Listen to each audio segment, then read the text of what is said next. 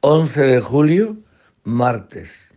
Celebramos hoy a San Benito Abad, patrono de Europa. Del Santo Evangelio según San Mateo. En aquel tiempo dijo Pedro a Jesús, ya ves, nosotros lo hemos dejado todo y te hemos seguido. ¿Qué nos va a tocar? Jesús les dijo, en verdad os digo, cuando llegue la renovación y el Hijo del Hombre se sienta en el trono de su gloria, también vosotros, los que me habéis seguido, os sentaréis en doce tronos para juzgar a las doce tribus de Israel.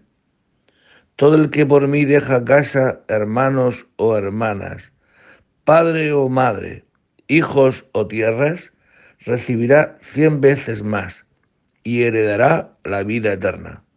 Palabra del Señor. Pues en el seguimiento de Cristo está el desprendimiento de todos los bienes.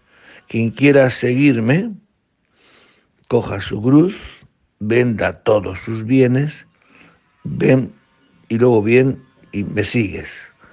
Pues he aquí el ejemplo donde Jesucristo se presenta ante los apóstoles y Pedro le dice esto, nosotros lo hemos dejado todo.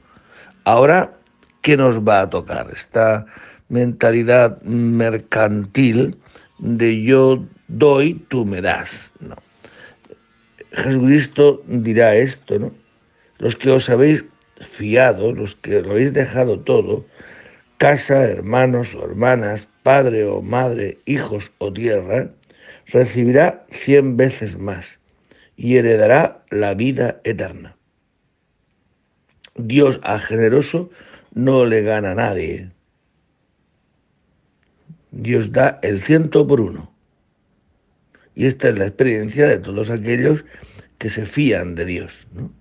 Y además el amor a las riquezas, el afán de las riquezas, quita, estropea, dificulta el discernimiento, saber lo que viene de Dios o saber lo que no es de Dios.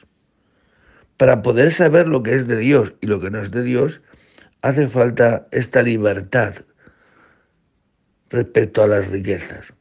Por eso Jesucristo dice, en verdad os digo, cuando llegue la renovación y el Hijo del Hombre se siente en el trono de su gloria, también vosotros, los que me habéis seguido, os sentaréis en doce tronos para juzgar a las doce tribus de Israel. No se puede juzgar si uno no sabe eh, lo que es de Dios y lo que no es de Dios. Lógicamente. Pero eso hace falta una libertad tal que lo da el desprendimiento de todos los bienes. Si no, no hay discernimiento, no hay luz para saber lo que es de Dios y lo que no. Por eso el Señor nos concede la gracia de no estar atado a nada ni a nadie, no hacer idolatrías de las cosas de este mundo.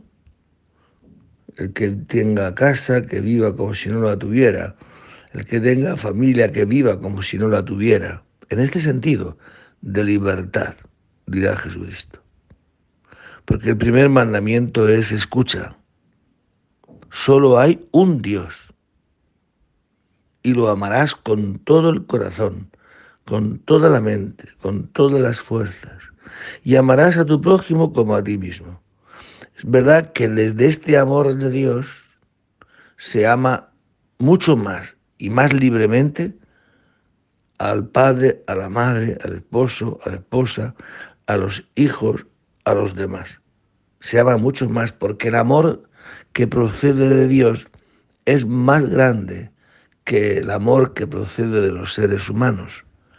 Y el amor de Dios sobrenaturaliza, eleva nuestra naturaleza humana, la eleva a categoría de amor de Dios. Y esto es mucho más grande que todos nuestros amores de este mundo.